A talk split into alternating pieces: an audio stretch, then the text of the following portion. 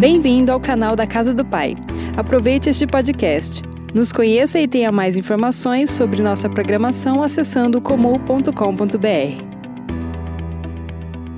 Eu queria que você abrisse o seu coração, né? Nós estamos vivendo esse tempo aí difícil de indefinição mas nós temos orado por você. Fique conectado à célula, fique conectado a tudo aquilo que está acontecendo. Nós estamos muito felizes de você estar aí. Queridos, nós tivemos a oferta agora. Se você eventualmente é de uma outra cidade, pertence a uma outra igreja local, você é muito bem-vindo para assistir conosco, mas não deixe de contribuir, de dar sua oferta para a sua igreja. Esse é um momento de desafio para todas as igrejas. Então, abençoe a igreja que você faz parte.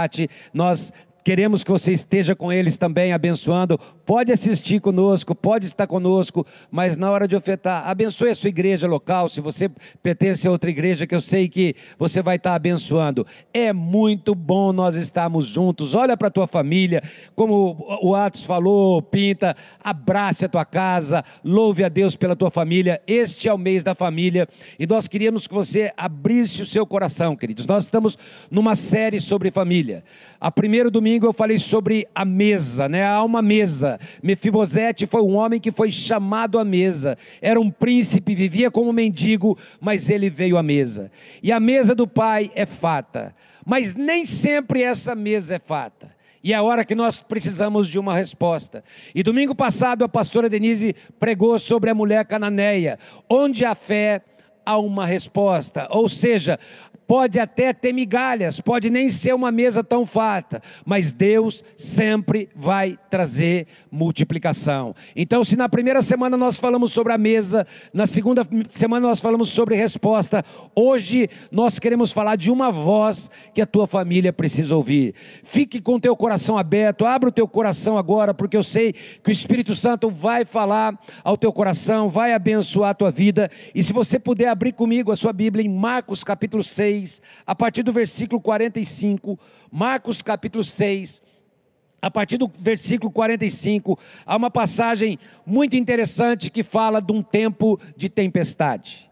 E Marcos capítulo 6, a partir do versículo do, a partir do versículo 46, diz assim: 45. Logo a seguir, compeliu Jesus os seus discípulos a embarcar e passar adiante para o outro lado, a Betsaida enquanto ele despedia a multidão.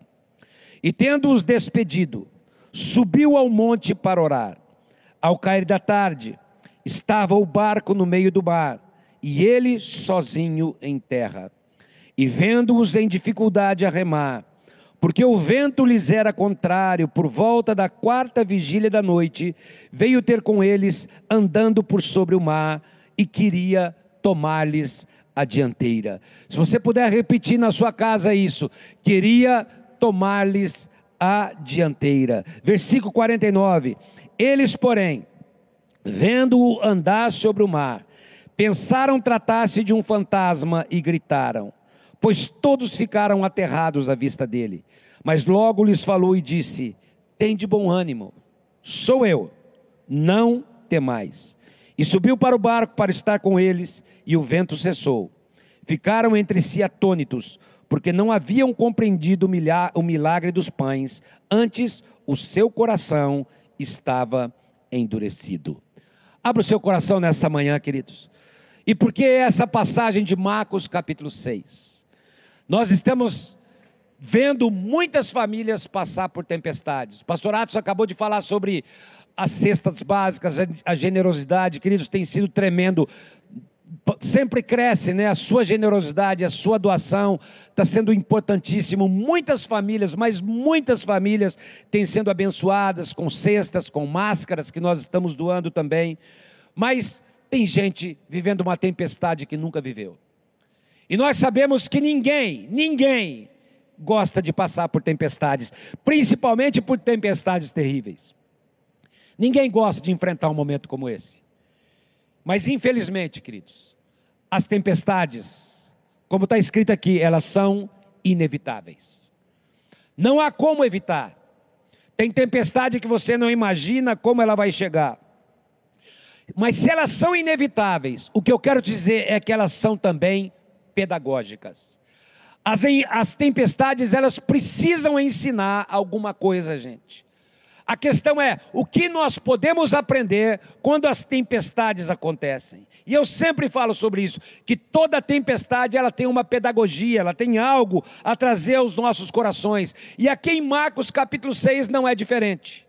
Jesus queria ensinar algo aos seus discípulos através daquele momento de tempestade. E por que eu estou dizendo isso, queridos? Eles tinham acabado de ter um momento maravilhoso, talvez um dos maiores momentos, eu gostaria de estar presente, que foi a multiplicação de cinco pães e dois peixinhos. Imagina pão multiplicando na mão, sobrando doze cestos cheios, um dia maravilhoso, queridos. Uma multidão alimentada. E depois disso acontecer, Jesus vem, olha para os discípulos e fala assim para eles: vocês devem ir, subam no barco, atravessem para o outro lado, e eu vou ficar aqui orando um pouquinho. Eu não vou com vocês. E quando eles sobem no barco, queridos, eles não tinham a menor ideia do que eles enfrentariam. Eles não imaginavam o que poderia acontecer e eles conheciam aquele lugar. Eles não tinham a menor noção do que vinha pela frente. E eu tenho dito isso, queridos, para nós, até o dia 11, 12 de março, tudo vinha normal. A gente não tinha a menor noção do tamanho da tempestade e do que poderia acontecer. Brasil tranquilo, as igrejas fazendo conferências do carnaval, o vírus longe na China, só chegavam as notícias. Eu lembro, eu estava no Rio de Janeiro, né, pregando, nós tivemos o primeiro MFI no Rio de Janeiro. Depois eu preguei o final de semana em Nova Friburgo, o pastor Natália pregou aqui, tudo vinha. Terça-feira tivemos a célula. E de repente, queridos, a partir daquela quarta-feira, tudo parou. Tudo mudou. Não tivemos mais cultos presenciais, uma tempestade chegou para muitas famílias, e do nada, do nada, do nada, do nada, parece que os céus escureceram, o tempo mudou, o vento chegou, suspende tudo, e quanta coisa, para para pensar, queridos, mudou por causa da tempestade. Nessa manhã eu estava conversando com o pastor Luiz, lá da comunidade de Curitiba, esta manhã de domingo. E no domingo que o pastor Natália pregou aqui. Estava pregando ah, ah, lá o pastor Álvaro Réia da, da, da Venezuela, muitos de vocês conhecem. Nós ajudamos até o projeto social da Venezuela. E ele estava pregando lá, ia retornar para a Venezuela. E de repente as fronteiras fechavam, fecharam. E ele está parado em Curitiba, desde aquela data. Três filhos na Venezuela. A Venezuela passando se você acha que no Brasil está tá terrível, imagina o caos que está lá. E ele preso aqui no Brasil, não na cadeia, mas numa, na casa do pastor Luiz, sem poder retornar para o seu país, com família, igreja. Imagina a tempestade que eles estão enfrentando, queridos. Quanta coisa mudou por causa da tempestade. Ameaças à saúde, ameaça à estabilidade financeira, ameaça ao emprego, ao trabalho, aquilo que você faz, de um dia para outro, queridos. Nós não podemos negar, a tempestade chegou, mudou o cenário, e o que é pior, nós não temos ideia de quando ela vai passar. Olhando aqui principalmente para o estado de São Paulo, ninguém tem ideia de quando será, nós seremos totalmente liberados, quando a situação vai mudar, é só notícia ruim que chega, parece que o vento só aumenta, a chuva só cresce a intensidade, o, o mar, as ondas só ficam cada vez mais agitadas, e eu quero declarar uma palavra para você. Eu quero lembrar aquilo que está escrito lá em Filipenses capítulo 3, versículo 16. Em Filipenses capítulo 3, versículo 16, a palavra de Deus diz assim: tão somente vivamos de acordo com o que já alcançamos. O que a palavra de Deus está dizendo, queridos, é que o tamanho da tempestade que está sobre cada um de nós, sobre a sua vida, está ligado ao tamanho da bênção, aquilo que já temos alcançado. Ou seja, não há nada maior do que aquilo que Deus já fez por você. Porque, guarda uma coisa: aquilo que não incomoda, queridos, não é tempestade. Aquilo que não mexe com você, não gera novas experiências, não é pedagógico, não ensina. E muitas vezes, queridos, você está lá em casa se perguntando: Senhor, Por que um problema tão grande? Eu nem sei por onde começar e nem sei onde vai terminar. Está todo mundo perdido. E Deus diz para você nessa manhã: que bom, filho. Que bom, filha. Porque se você soubesse como resolver, isso não seria problema, porque estaria nas tuas mãos. Mas essa tempestade eh, não é problema teu, é problema meu, diz o Senhor. Você não sabe resolver, mas eu tenho a resposta, eu tenho a bênção, eu tenho aquilo que você precisa. Querido, guarde, está nas mãos do Senhor a resposta que você precisa. Apenas creia numa coisa: tudo, exatamente tudo, está debaixo do controle do Senhor. Eu queria dar uma pausa aqui. Eu falei isso na sexta profética. E se você não fez, eu gostaria que você fizesse agora. Escreva num papel, coloque lá no teu quarto, na geladeira, no espelho do banheiro. Deus está no controle. Se você puder repetir na tua casa, diga comigo: Deus está no controle. Deus está no controle. Guarde. A solução não é humana, é Deus. E eu te garanto, Ele continua no controle de tudo. Porque as tempestades que vêm sobre nós, queridos, elas não são diferentes da tempestade que veio sobre os discípulos. E uma das áreas, queridos, onde a tempestade mais pega é na família. E esse é o mês da família. É por isso que eu queria que você abrisse seu coração. E isso a gente pode colocar muitas situações de tempestades um filho drogado, uma filha rebelde, um marido infiel, uma esposa desequilibrada emocionalmente, insensível, separação, divórcio, luto, enfermidades crônicas, parentes complicados. Tem gente que tem parente complicado, gente. A nossa casa, queridos, sempre foi o lugar onde nós sonhamos chegar e ter paz. Onde as pessoas sonham para ter um lugar de descanso, um lugar de segurança, onde você dorme bem, come bem, descansa, mas não há lugar pior para enfrentar a tempestade do que dentro de casa. Dentro de casa é terrível você enfrentar a tempestade, porque é ali, queridos, onde as coisas se manifestam, porque é na intimidade da família, do lar, que você revela quem você é. É, na, é no convívio familiar que você normalmente mostra quem é. Tem gente que é alegre no trabalho, conversa com todo mundo, mas chega em casa, o camarada é terrível. Não conversa com ninguém, trata todo mundo mal, grita. É dentro de casa, queridos, que as tempestades e as piores tempestades acabam se revelando. É onde você revela as tuas forças, mas também revela as tuas fraquezas. É onde você é gente é onde você não é super-herói. É onde, a olhar para você, eu sempre digo, é em casa. Eu não sou apenas pastor, eu sou também o marido, eu sou o pai, eu sou o avô. E no caso do Lucas que está em casa, ele diz sempre: a pior coisa é morar com o pai e com o patrão ao mesmo tempo. Então, é dentro de casa que acontecem essas coisas. Ele até fez o sinal aqui para mim. O pastor também é pai, pastor e patrão, né? Ele está falando aqui. Porque tem fases na vida, queridos, como esse período de, de, de quarentena, que a tempestade é tão grande dentro de casa, que você fica perdido. Que você rema, rema, continua remando, mas parece que não sai do lugar. E uma vez eu disse: remar cansa, queridos, dói os braços, rouba a força e aí, queridos, eu queria que você colocasse isso na sua mente. Deus está no controle.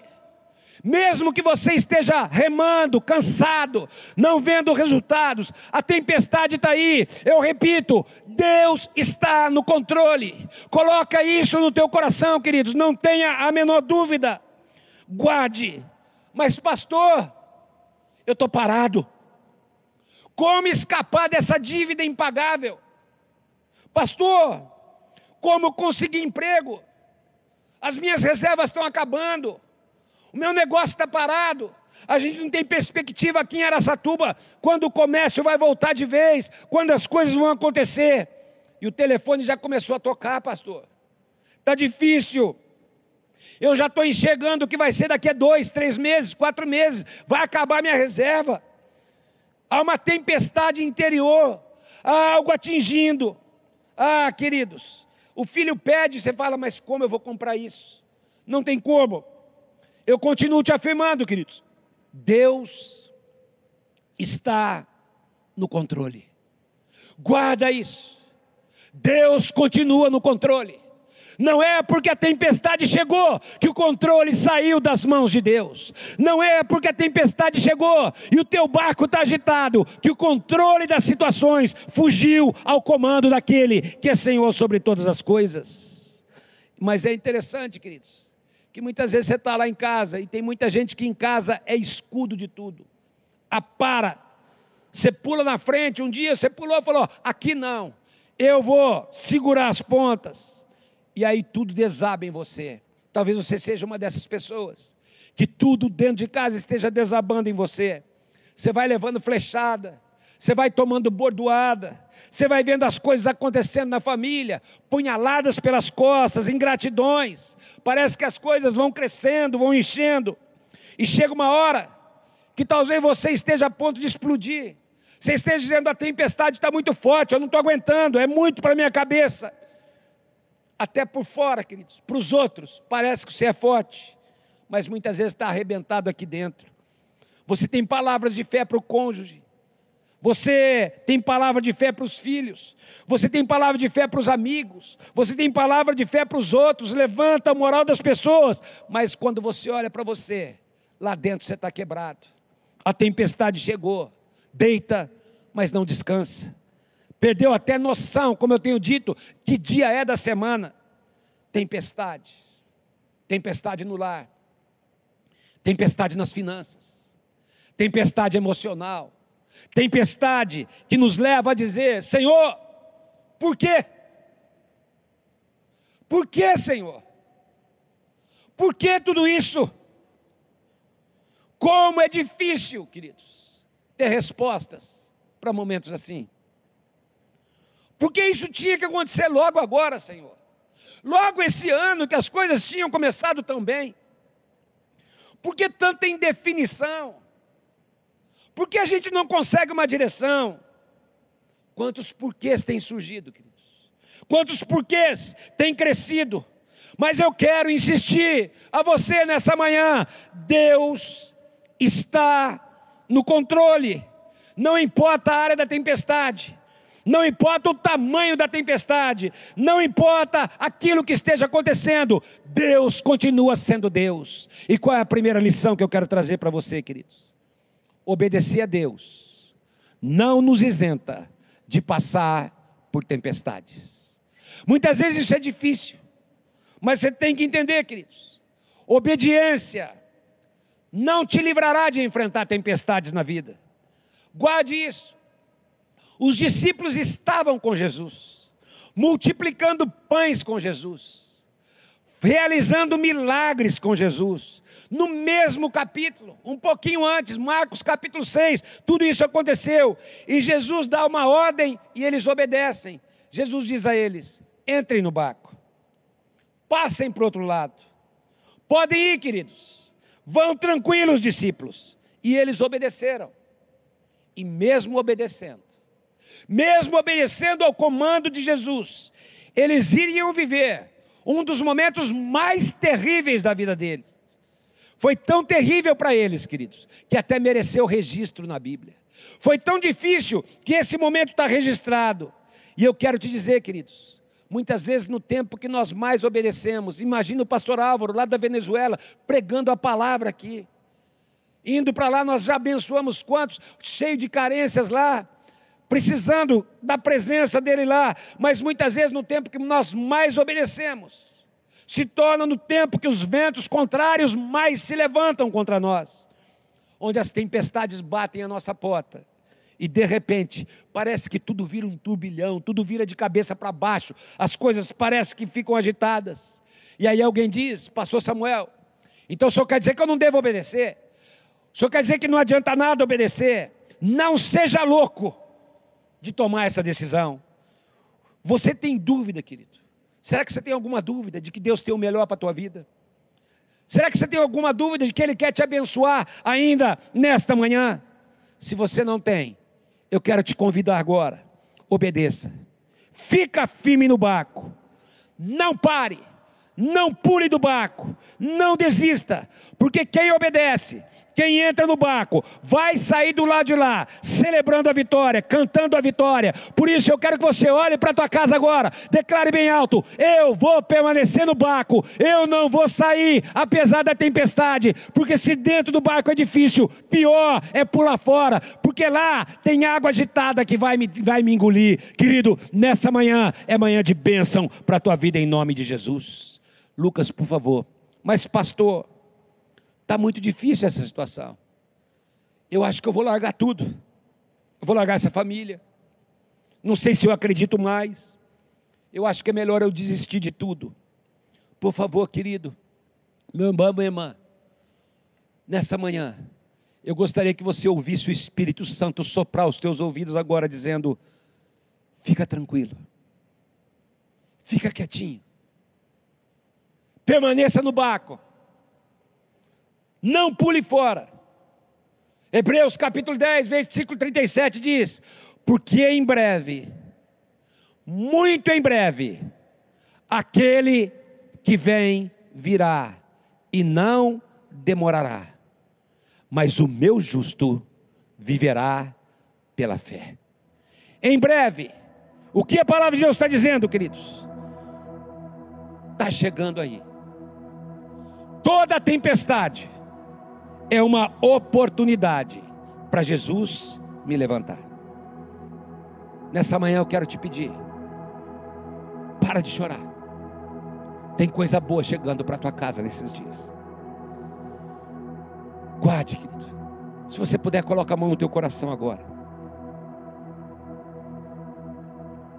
O choro vai passar. Salmo, capítulo 30, versículo 5 diz que o choro pode durar uma noite. Mas eu profetizo agora.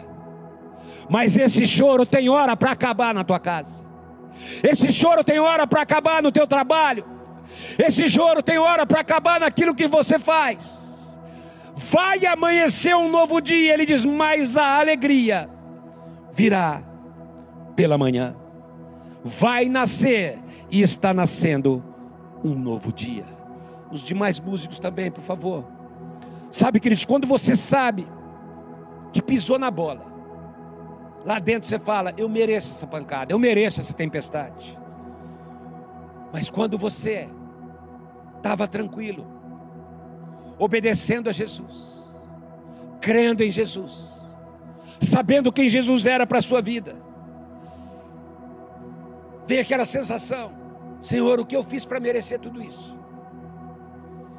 Como é que eu podia imaginar uma situação dessa? E eu quero te dizer, como profeta de Deus na tua vida, eu creio que nessa manhã, Ele vai te abençoar.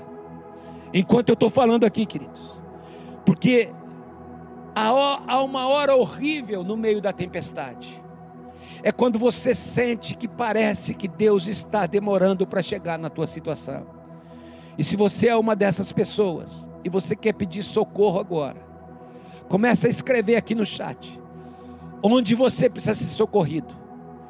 Nesse momento eu quero para todos vocês que estão assistindo, eu quero pedir que você, por um ou dois minutos, em vez de escrever amém, glória a Deus, você permita que aqueles que estão escrevendo a necessidade, onde Deus precisa exercer controle, escreva a tempestade, aquilo que você está enfrentando, que Deus precisa agir, porque nesse momento, nesse momento, nossos pastores estão aqui conectados e nós já vamos começar a orar por você. Nós já vamos começar a declarar que o Senhor vai aparecer nessa tempestade, que Deus está no controle de todas as coisas. Parece que está demorando, queridos. E olha que interessante o versículo 48 diz assim: e Jesus. Põe o 47 primeiro, desculpa. 47 diz assim: Ao cair da tarde, estava o barco no meio do mar, e ele sozinho em terra. Os discípulos tinham entrado no cair da tarde, queridos. E agora estavam sozinhos. Parecia que Jesus tinha abandonado. Jesus estava longe. Mas o versículo seguinte, o versículo 48 diz: E vendo-os. Ah, queridos. Era entre três e seis horas da manhã, a quarta vigília da noite. Já fazia muito tempo. Imagina algo que eles tinham entrado por volta das seis da tarde. E agora, já era por volta, já era por volta de três horas da manhã. Mas, muito tempo 50, 60 dias de quarentena, sem perspectiva do que vem pela frente mas Jesus já estava vendo o que eles estavam passando. Quase 12 horas remando com dificuldade. Quase 12 horas, um vento contrário terrível. Quase 12 horas sem sair do lugar. E tem horas na vida, queridos, que cansa. Parece demorado demais. As forças se acabam. Você vai perdendo ânimo e você não consegue ver Jesus. E você fica, Senhor, está demorando muito. Eu não quero me rebelar, Senhor, mas está difícil. Por favor, venha logo. Eu estou aqui para profetizar sobre a sua vida agora. Está no tempo dele. Aquele que vem virá. Ele não está demorando porque não há nada nesse mundo, não há quarentena, não há governador, não há presidente, não há político, não há ninguém que possa impedir ele olhar para a tua vida nesse momento e de ele olhar e dizer: fica tranquilo, porque a tua resposta já está a caminho, fica tranquilo, porque já já eu vou estar aí ao teu lado. Aguenta mais um pouquinho, querido que está aí, não desista de crer. Não abandone a fé. Não pule do barco no meio da batalha. Porque a hora que ele se manifestar, eu te garanto, o vento irá obedecer o seu comando. A água não vai afundar o seu barco. A luta não vai permanecer, vai acalmar, porque Ele continua no controle. Deus está no controle e na hora certa Ele vai aparecer. Fica tranquilo, porque está no tempo dele. Se você puder agora, coloca a mão no teu coração e diga para você mesmo: calma, calma, está na hora de Deus, está no tempo de Deus. Descansa, coração. A tempestade está no controle de Jesus. Não vai acontecer nada, nada que não seja o que Ele quer e o que Ele tem para a tua vida, se você permanecer dentro do barco. Ele está dizendo a pessoas nessa manhã: fica tranquilo, porque essa situação está debaixo do meu controle. Apesar do meu aparente silêncio, você não está ouvindo a minha voz ainda, mas guarda, eu já estou te vendo. Queridos, eles não tinham visto, eles não tinham ouvido Jesus, mas Jesus já estava vendo a Bíblia diz: vendo-os, vendo-os. Ah, queridos, muitas vezes nós estamos como Deuteronômio 28, 23. O céu parece de bronze, o chão parece de ferro. Tem dias, queridos, que parece que você ora e a oração não avança. Tem dia que parece que aquilo que você está pisando é terrível, nada está acontecendo remando há muito tempo, quase 12 horas sem resposta. E você fala, Senhor, cadê tua voz?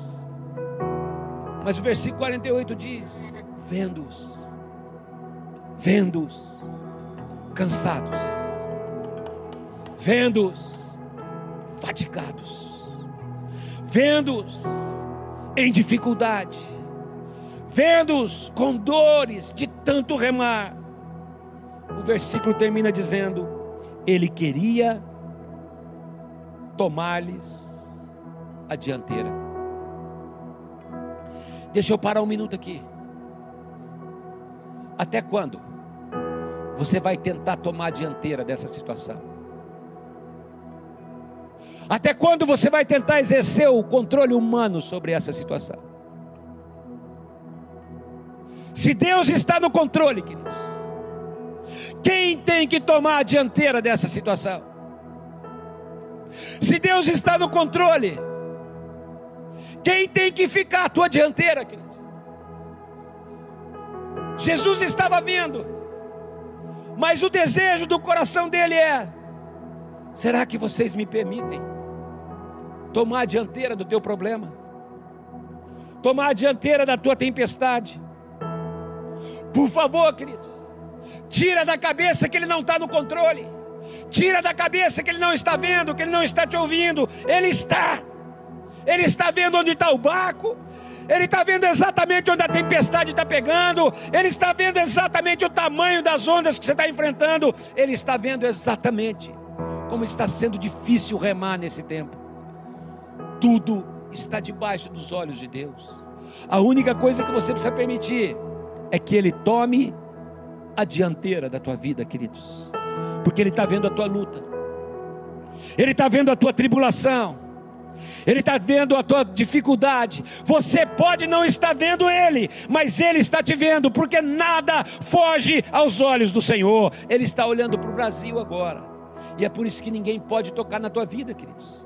Olha o que diz Zacarias capítulo 2, versículo 8. Olha o que diz lá: diz assim: Todo que tocar em vocês, toca na menina dos olhos de Deus.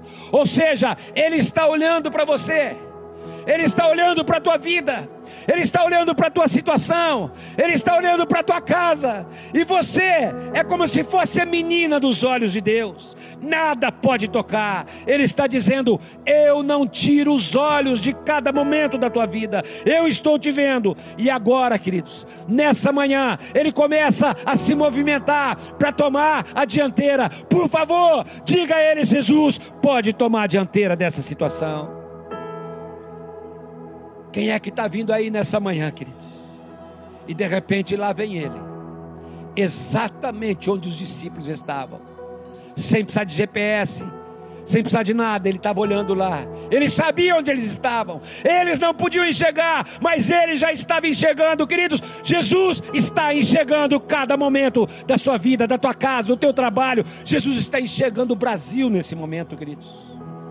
Mas preste atenção. Mesmo Jesus vindo, a tempestade não parou. A tempestade não parou enquanto ele vinha enquanto ele estava vindo, vendo a situação, ele chegando, a tempestade continuava batendo, a tempestade continuava açoitando aquele barco, queridos. Mas por que isso é importante? Eu sempre gosto de citar um versículo que é um dos preferidos da pastora Denise, Naum capítulo 1, versículo 3. Diz assim: que o Senhor, o Senhor tem o seu caminho no meio da tormenta e no meio da tempestade. Jesus tem o seu caminho na tormenta e na tempestade. Se você puder colocar mais uma vez a mão no teu coração.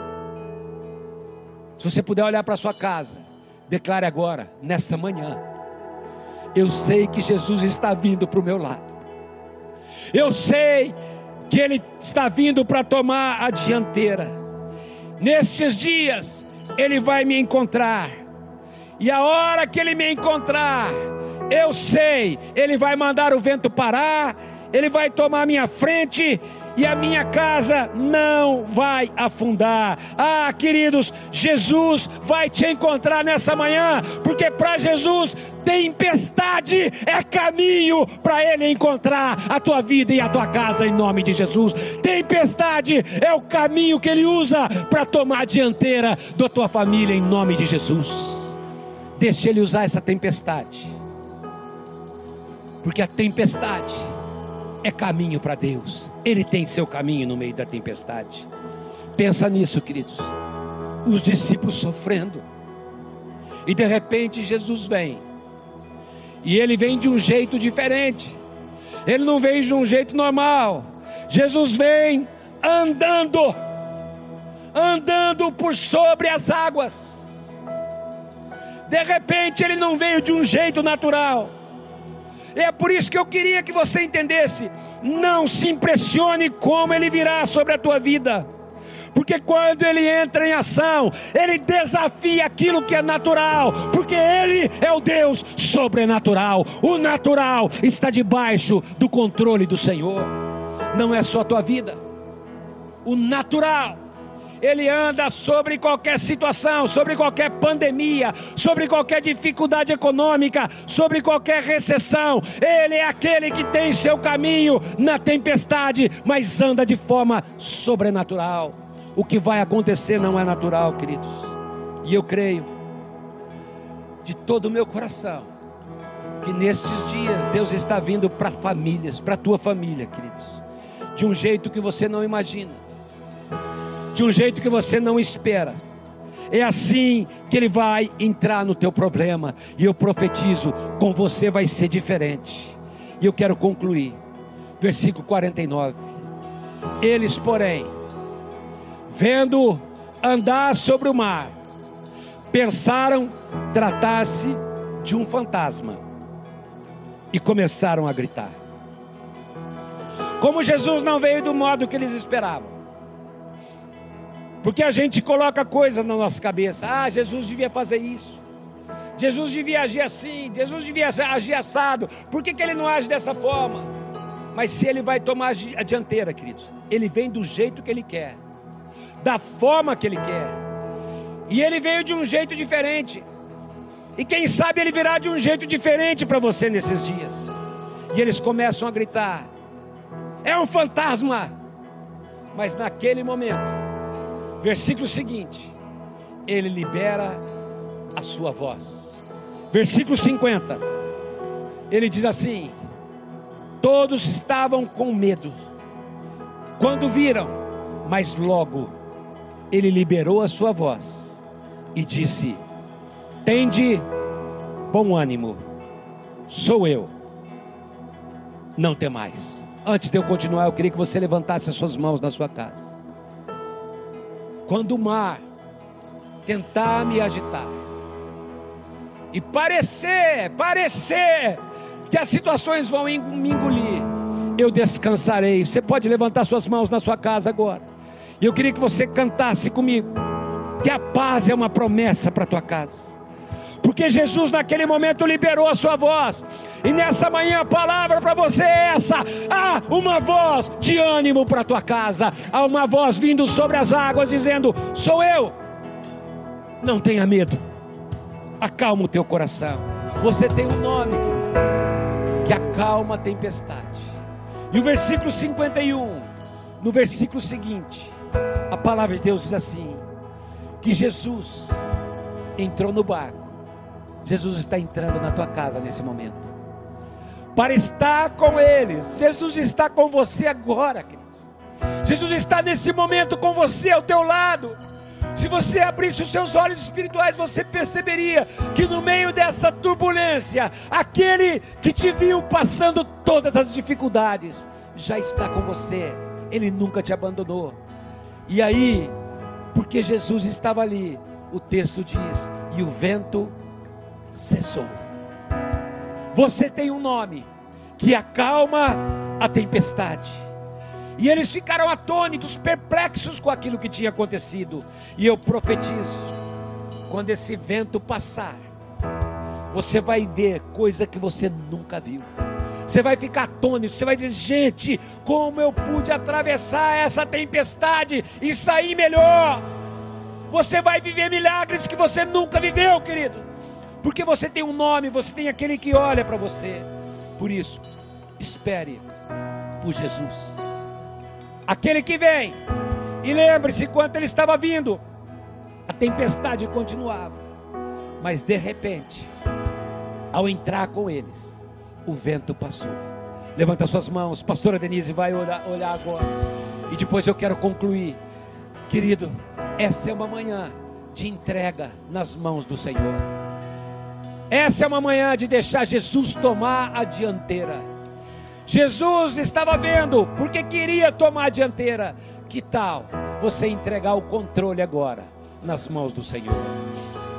Aleluia. Quem já pode enxergar Jesus indo em direção ao teu barco e dizendo: Calma, gente, calma, gente, eu estou no controle. Oh, levanta tua voz agora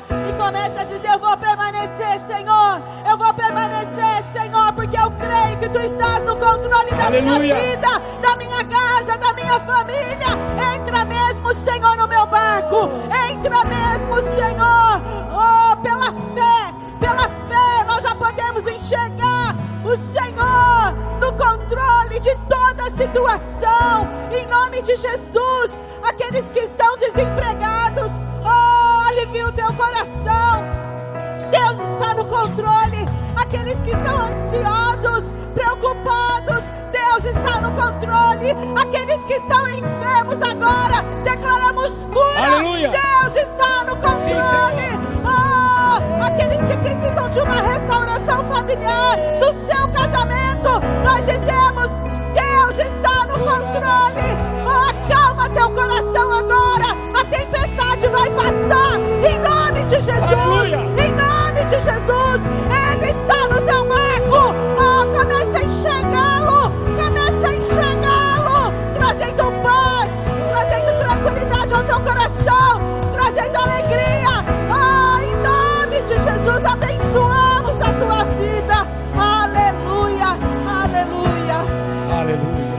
Aleluia, aleluia. Queridos, e quando a tempestade acalmou, Jesus os levou ao outro lado.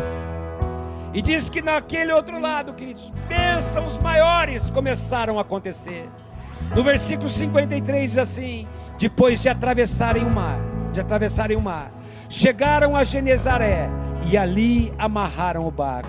Logo que desembarcaram, o povo reconheceu Jesus e eles percorriam toda aquela região, levavam os doentes em maca para onde, para onde ouviam que ele estava e onde quer que ele fosse, povoados, cidades ou campos, levavam os doentes para as praças, suplicavam-lhe que pelo menos pudessem tocar na orla do seu manto, e todos que nele tocavam eram curados.